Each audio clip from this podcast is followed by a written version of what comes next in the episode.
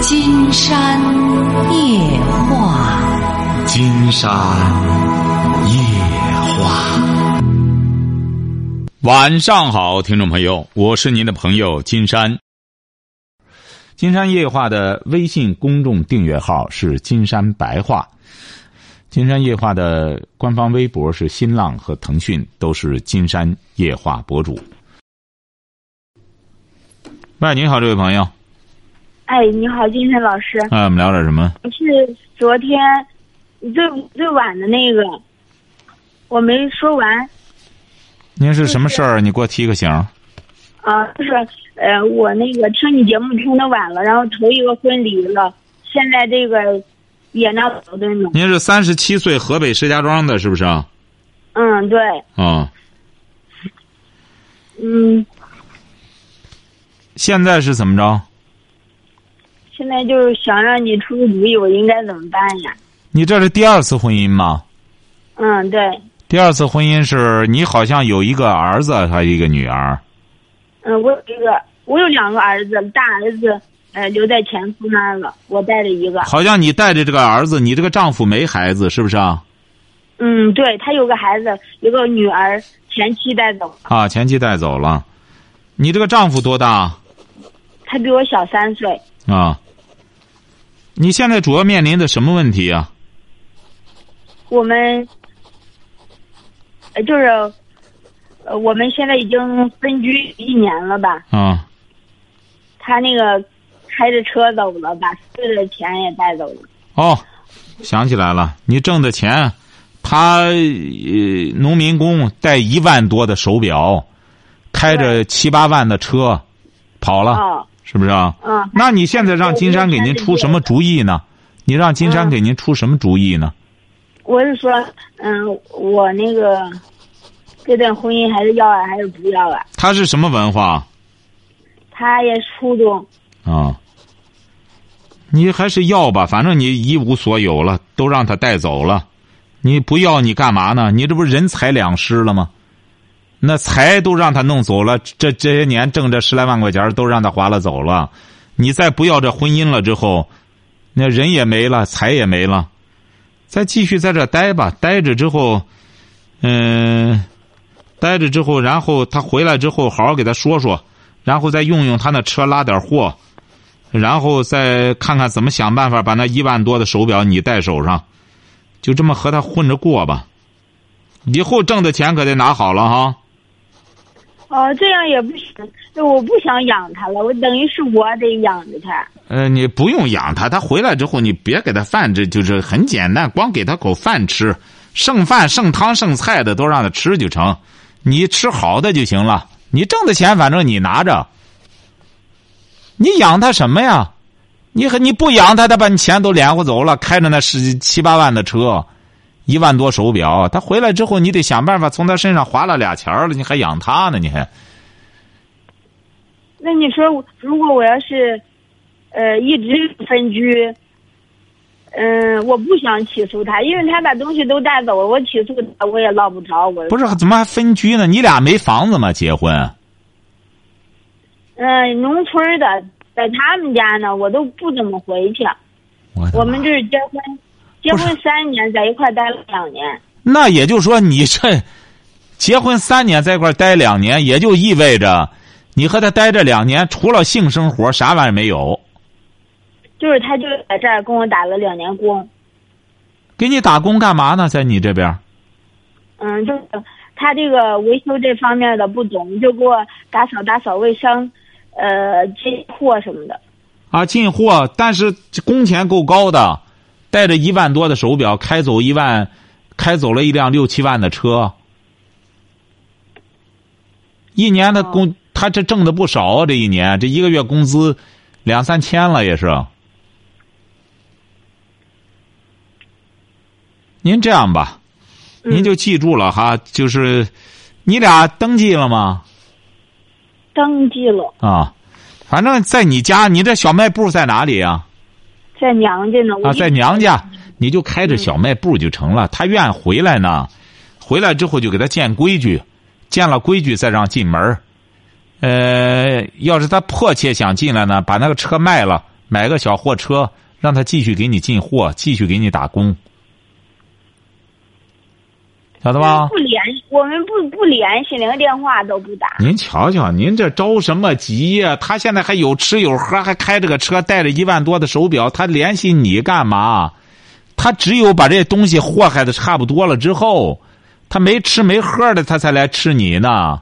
他现在有吃有喝，他找你干嘛？找你光让干活？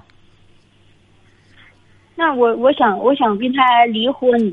离婚可以，就他来了之后，告诉他离婚，两个人协议就行了。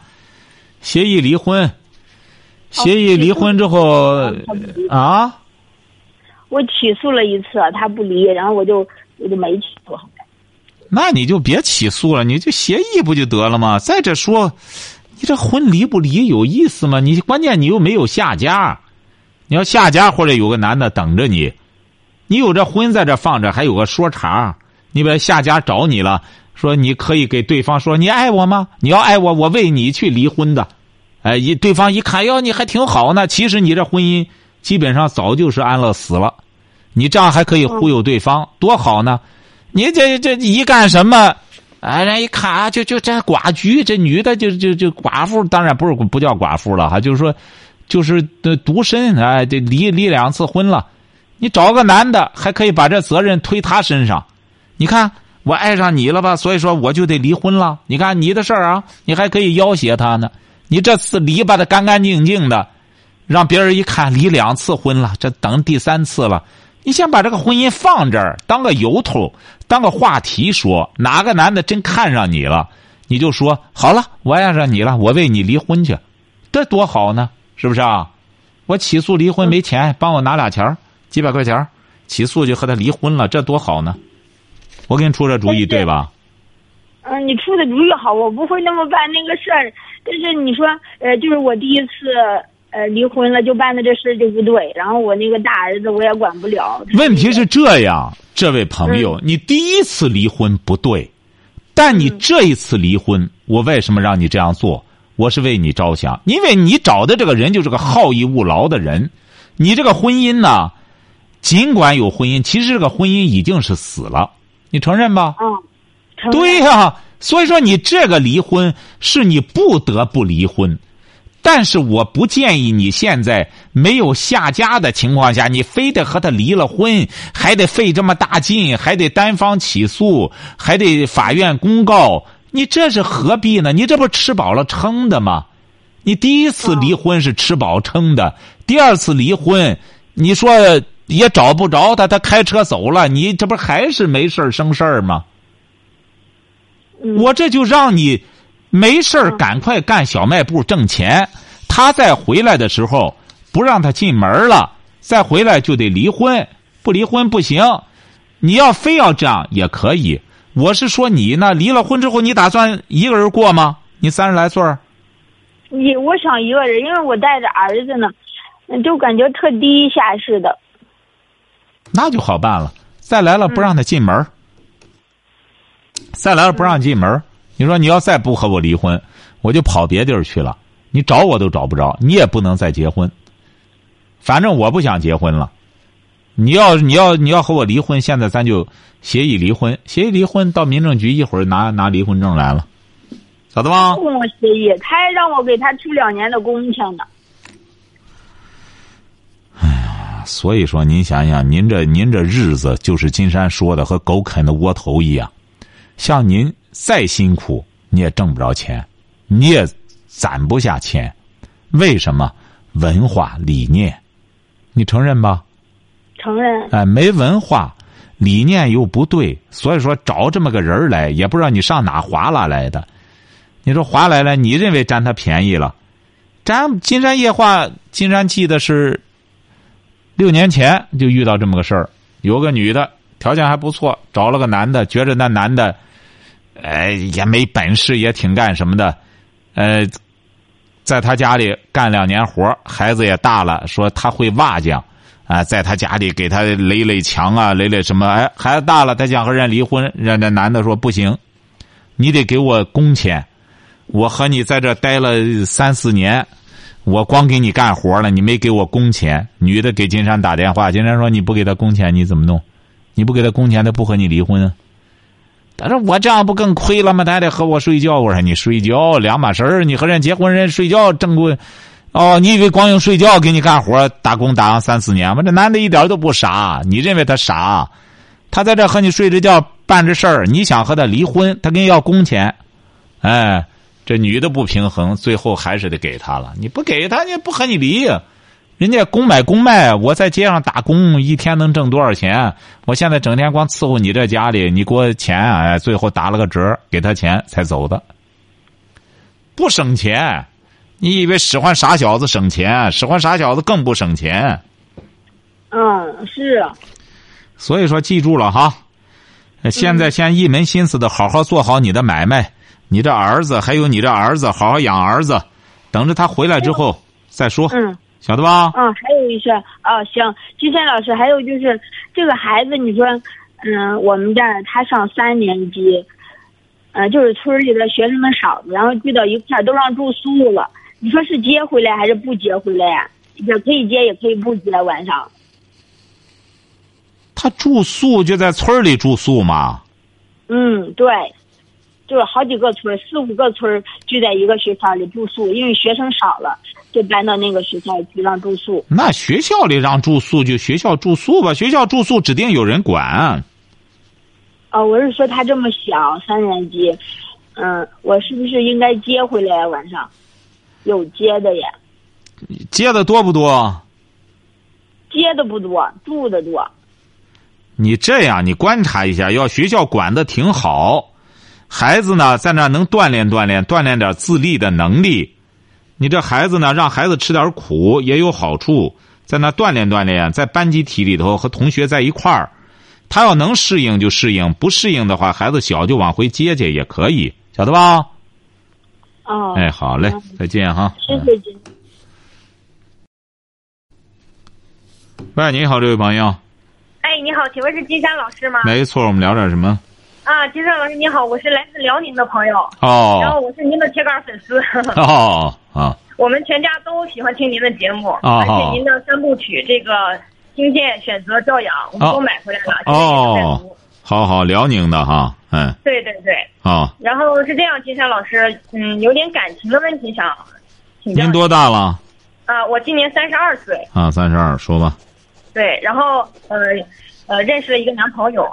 到清明节的话，快一年了。也就是说，你未婚。对对，未婚。男朋友多大？男朋友比我大一岁，三十三岁。啊，说吧。对，呃，然后呢，最近他提出来，就是说，感觉我们俩之间的关系不太像恋人，像普通朋友。其实我也有这种感觉。啊。嗯。什么意思呢？他是不？他什么意思呢？普通朋友和恋人。他觉得有什么区别呢？他的对呀，我就问他，我说为什么会有这种感觉啊？我说嗯，具体指哪些？但是他也没有明说，他就说只是一种感觉。其实我也有这种感觉。我觉得有有的时候吧，他喜欢使一些小性子，有的时候把一些不高兴的东西就直接挂在脸上，这样的话导致我的情绪也不太好，因为两个人就就是在相处的过程当中很不开心，而且我感觉现在。现在我们俩就是亲密的行为比较少，亲密的行为比较少。对，也就是说，亲密的话仅仅仅限于牵个手，甚至于像拥抱啊、接吻啊这些都比较少。比较少，也就是说，你俩现在一年了，基本上这个关系就停留在，呃，牵牵手，顶多就是偶尔的拥抱一下、接个吻什么的，是这意思吧？对对对。啊，他可能指的这个像朋友关系，就指的没有更亲密的关系，是这意思吧？我觉得有这方面的因素。你比如说，他是干什么的？他是在外企做金融服务方面的。啊，你干嘛呢？啊，我是在银行，我做审计。啊，首先你俩对彼此的职业满意吗？呃，这个都满意。他也是未婚吧？对对，他未婚。啊。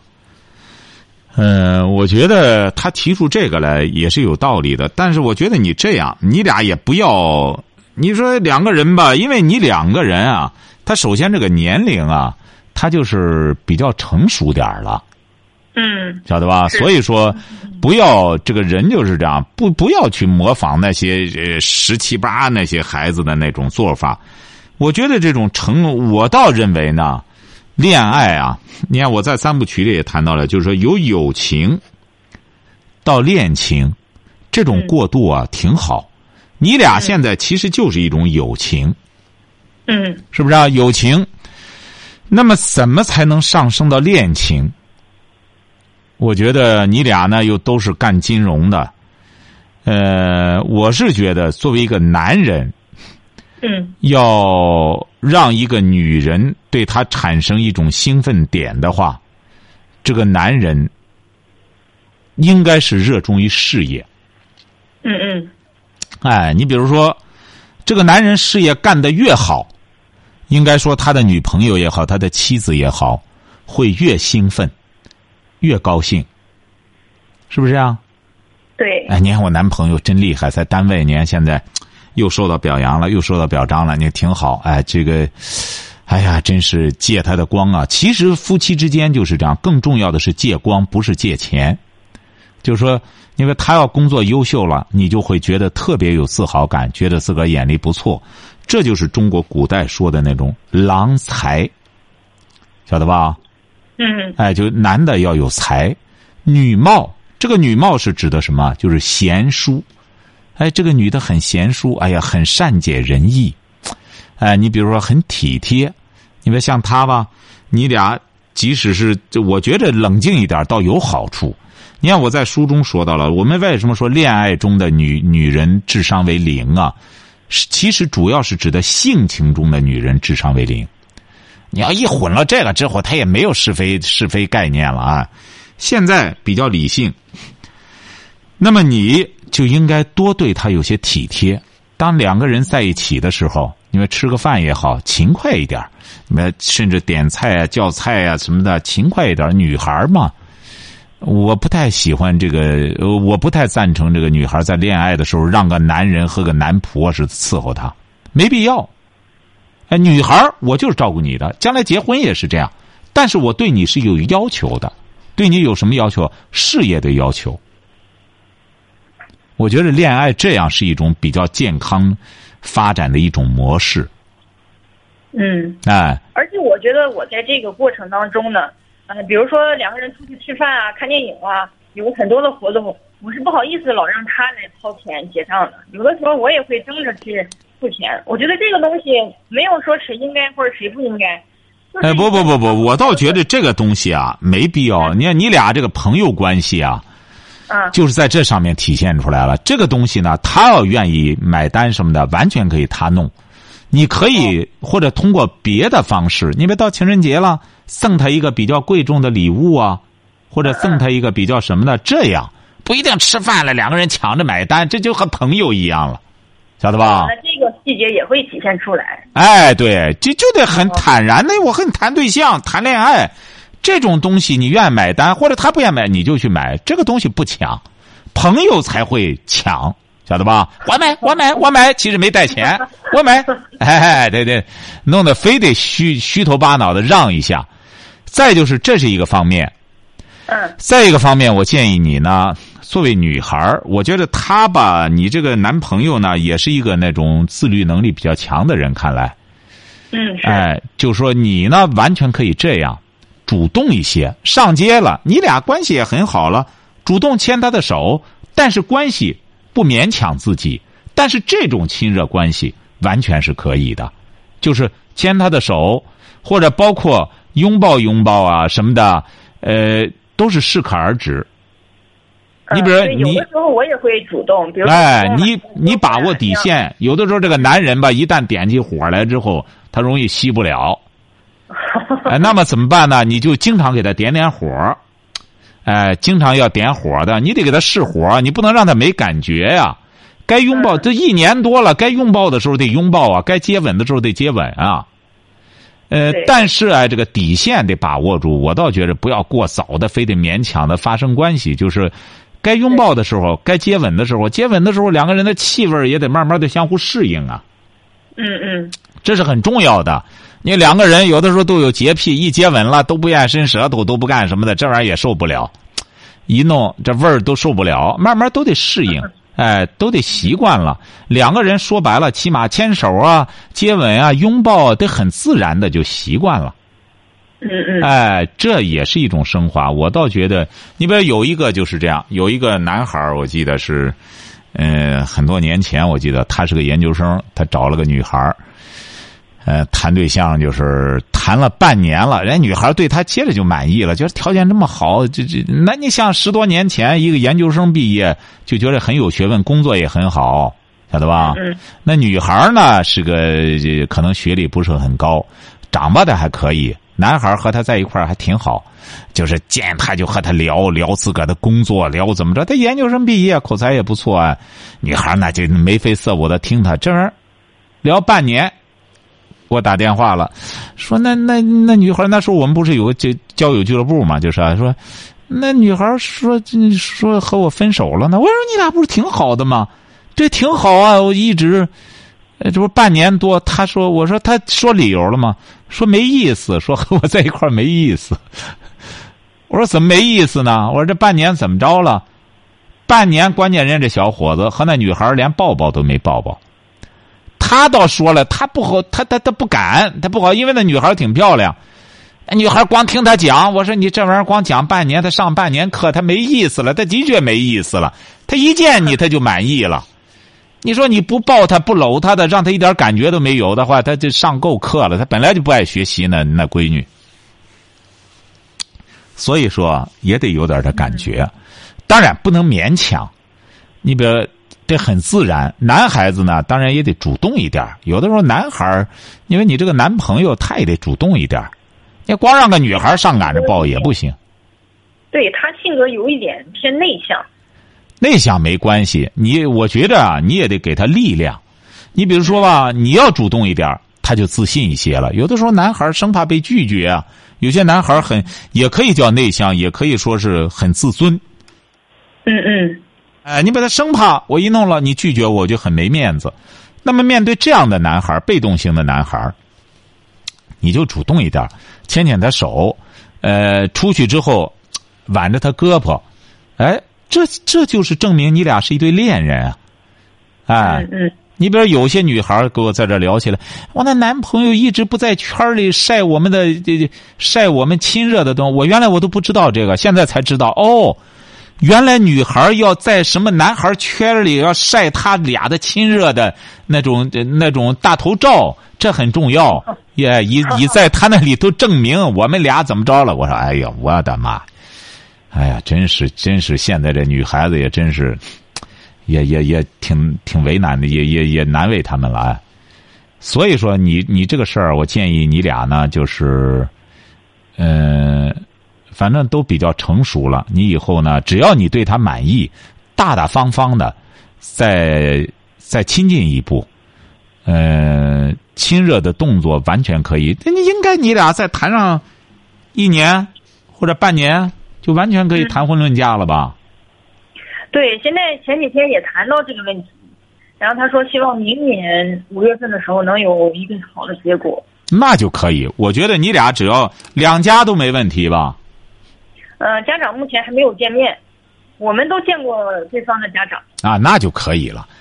嗯，那么我就建议你呢，就是如果要是这个男孩是这么一个情况的话，你以后就是起码是大大方方的牵手也好，一般的、一般的出去之后，男孩这这挽着女孩的，女孩挽着男孩的胳膊，这都是很正常的。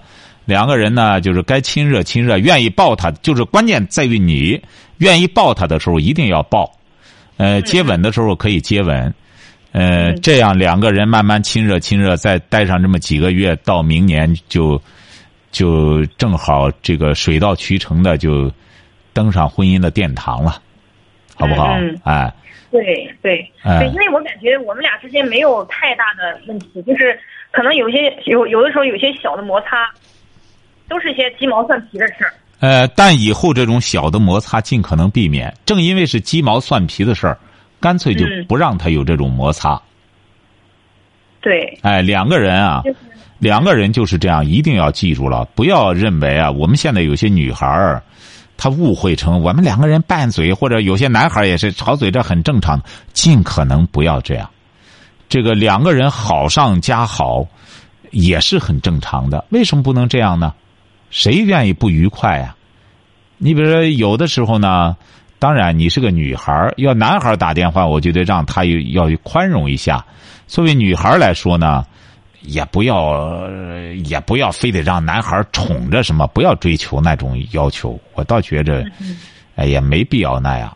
呃，就是两个人呢，还是就是来点那种什么才子佳人似的爱，大气一点嗯。哎，大气一点两个人在一块儿可以分享一下彼此的新闻啊，彼此了解的新闻啊，解读一下，看个电影之后，共同解读一下这个电影的理念啊。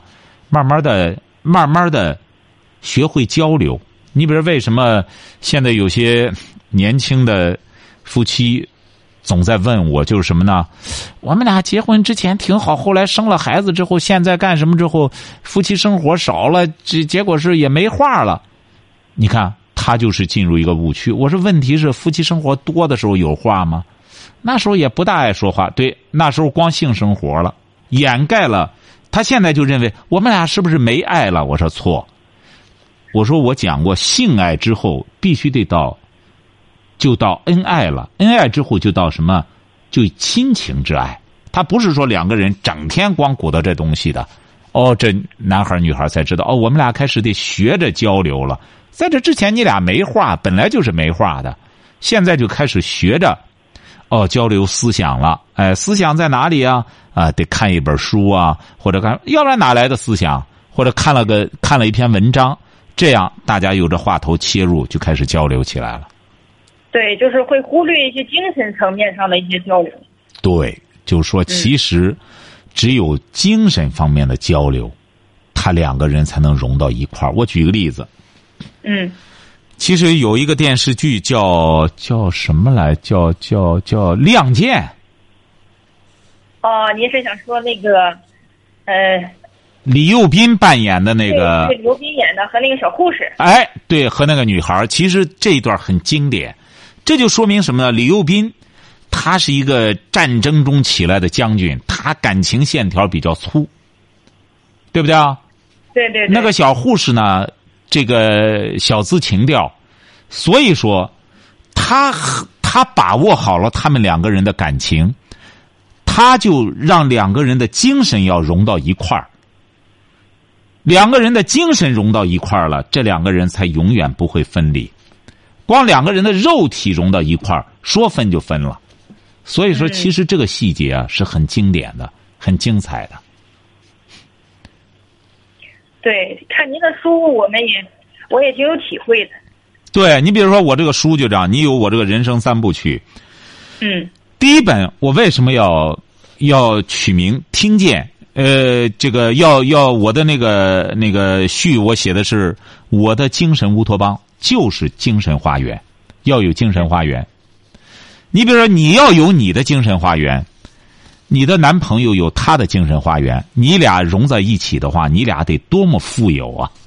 是不是啊？是。这不就是个精神贵族吗？一个精神贵族，一个拥有思想。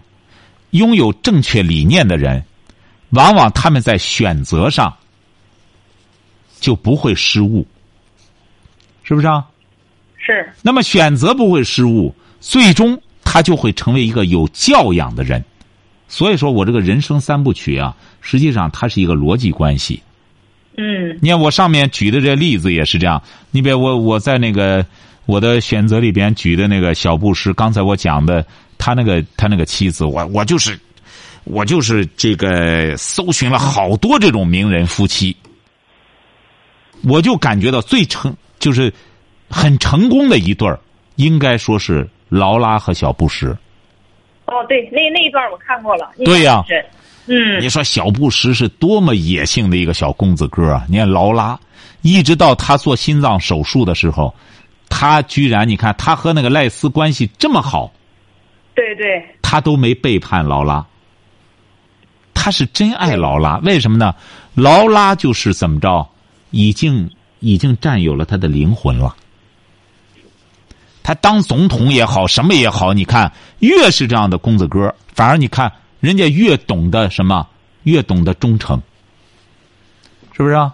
你反而我举例子举的克林顿，你看小石城来的人，这小子就是不放过自个儿什么寻花问柳的机会，嗯，是不是啊？你看他俩就不一样，品质就不一样。为什么有的时候说家教特别重要啊？家教非常重要。你看这个家教，再怎么说老布什毕竟当过总统啊，对孩子的教育各个方面，是不是啊？对，他是有规矩的。你老布什也是飞行员出身呀，也是自个儿拼打拼出来的，当副总统，后来当总统，这这这一生的经历多丰富，所以说对孩子还是有家规家教的。是金山老师，其实我有的时候也在想，就是现阶段在谈恋爱的时候，其实不应该有那么多的小的摩擦，因为以后的生活会琐碎，会有些柴米油盐酱醋茶。对，你你这太对了，你这太有灵性。对，想发生摩擦，以后有的是机会。对，啊，以后住在一起，很小的一件事情，可能生活习惯的不同，就会导致一个矛盾。对，所以说这时候应该是好上加好。对，哎，有些人错误的理解，哎，这时候闹矛盾，你没矛盾，你为什么没事找事儿啊？是不是啊？对对对。哎，所以说很好，我觉得你这个领悟的很好哈。因为今天节目时间到了，这样我们再抽，也向你的家人问好哈。好的，哎，好嘞，好好。祝您的节目越办越好。好，谢谢哈，好好再见哈啊，好好。好，今天晚上金山就和朋友们聊到这儿。